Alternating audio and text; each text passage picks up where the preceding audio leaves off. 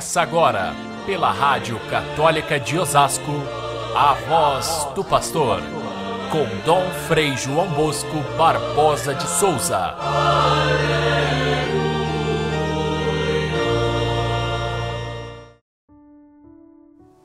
Jesus e os discípulos estavam percorrendo toda a região de Genezaré e levavam os doentes deitados em suas camas para o lugar onde ouviam falar onde Jesus estava.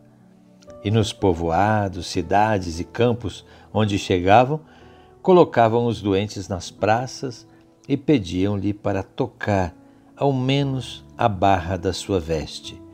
E todos quantos o tocavam ficavam curados. Caríssimos irmãos e irmãs, ouvintes do nosso Evangelho de cada dia, o texto evangélico de hoje, de São Marcos, é chamado um sumário. Marcos é, e os outros evangelistas também recorrem ao sumário é, nos momentos de transição para uma outra, um outro assunto, um outro capítulo. E é o que vai acontecer no Evangelho de Marcos, a partir do capítulo 7, onde começa outro assunto. E, e, e Marcos então finaliza todo o capítulo 6 com esse sumário, dizendo como é que eram as curas e a procura que o povo tinha a respeito de Jesus. Estes sumários são interessantes, embora não relatem exatamente um fato, eles são importantes porque eles resumem muitos fatos. Eles dão uma espécie de ambiente onde Jesus e os discípulos desenvolvem a ação evangelizadora. E esse sumário de hoje mostra a atitude daquela multidão que procurava Jesus. Por um lado, eram pessoas carentes que eh, buscavam os ensinamentos de sabedoria de Jesus que eles conseguiam entender, não conseguiam entender os mestres da lei. Eles buscavam soluções para a sua vida. Tentavam encontrar uma, uma, alguém que lhes dissesse algo que servisse para sua vida cotidiana. Outras vezes, essa multidão parece meio alienada, buscando favores, atitudes de religiosidade mágica, como essa de tocar na, na orla do manto de Jesus, é, parece para nós sem sentido esse, essa busca é, de, uma, de um milagre é, de, a todo custo. Podemos de fato ver que a atitude da multidão é um, um tanto contraditória e nós lemos através das entrelinhas dessa passagem, primeiro, que o povo estava abandonado pela religião oficial do templo, com seus ritos, com as suas leis, com os mestres que ensinavam as leis, o povo estava alienado disso tudo. Não tinha conhecimento e se sentia excluído e era excluído de fato. E eles encontram em Jesus um consolo, uma esperança. Esse povo busca Jesus intensamente e o interessante é que Jesus também busca esse povo. Esse é o retrato que nós vemos nas primeiras páginas do Evangelho de Marcos, resumido aqui. Podemos resumir nessa busca de um povo por ensinamentos, por alguma coisa que Jesus oferecia e uma busca também de Jesus e dos discípulos de encontrar esse povo que era excluído. Esse desencontro entre a religião oficial e as pessoas, sobretudo os pobres, os menos letrados, acontece em todos os momentos da história. Basta citar, por exemplo, quando aqui chegaram os colonizadores com a religião que era cultivada pelos portugueses, com seus ritos, com suas normas.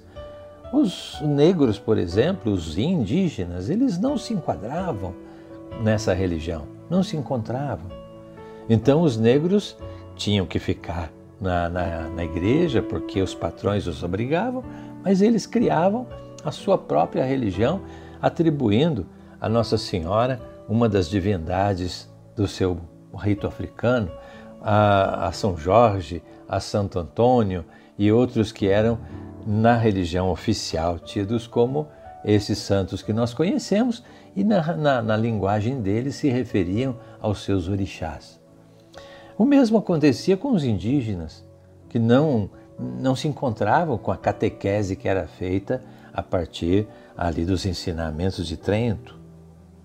Então, a gente tem figuras como, por exemplo, José de Anchieta. José de Anchieta foi um gigante, porque ele ao mesmo tempo conhecia a linguagem oficial da religião, mas conhecia e, e fez todo o possível para conhecer a cultura, sobretudo a indígena, mas também dos negros, para lhes falar a respeito de Cristo na sua linguagem. Era o que Jesus fazia. Ele falava a mesma linguagem de Deus, mas de um modo que as pessoas simples podiam compreender. Nós podemos é, encontrar esse mesmo fenômeno naquilo que hoje nós chamamos de religiosidade popular. A religiosidade popular muitas vezes cria os seus ritos, os seus cânticos, as suas crenças e muitas vezes se afasta até do Evangelho e por isso muitas vezes é desprezada pela religião oficial. Nós tivemos um tempo muito longo em que a igreja simplesmente ignorou toda a religiosidade popular. E hoje há uma procura, pelo menos em muitos setores da igreja, de conhecer melhor esse mundo, de fazer ponte com a cultura popular, de modo que essas pessoas possam encontrar, através das suas crenças, através dos seus símbolos, aquilo que o Evangelho propõe. Portanto, muito mais do que a gente odiar ou menosprezar a religião no seu modo popular, a religiosidade das pessoas mais simples, o ideal seria respeitar, acolher e evangelizar. Nunca, jamais excluir as pessoas que têm essa, essa religiosidade. E eu pergunto a, a, a você, você ouvinte, você que acompanha o Evangelho de cada dia, você também não tem os seus anseios, as suas esperanças? Você encontra na sua igreja ah, uma resposta para isso? Às vezes sim, outras vezes as pessoas dizem para a gente: Ih, o padre fez um sermão que eu não entendi nada.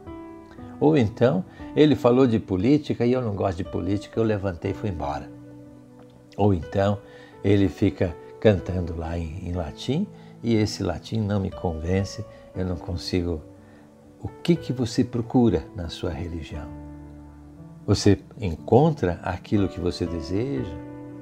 Ah, o movimento no qual você participa lhe possibilita estar, fazer experiência de Deus? Muitas vezes não.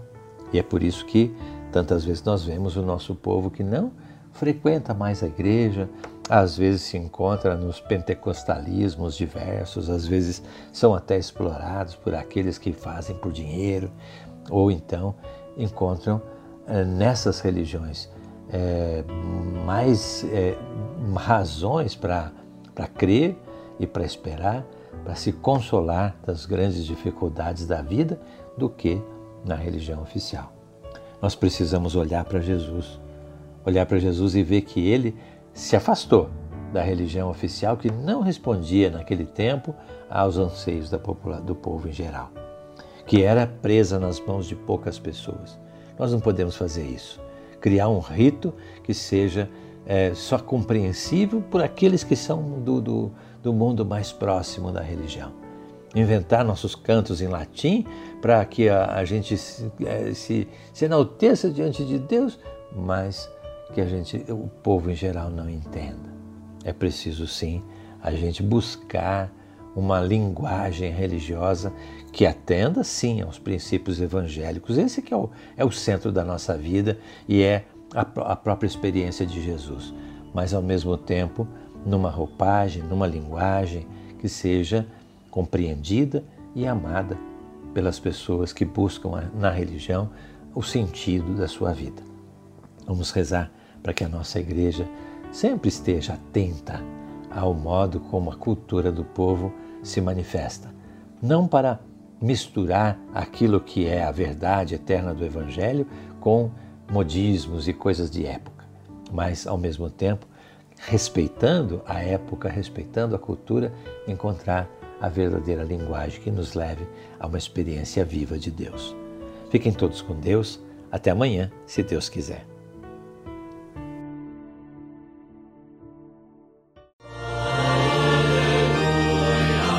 Você ouviu pela Rádio Católica de Osasco a voz do pastor com Dom Frei João Bosco Barbosa de Souza.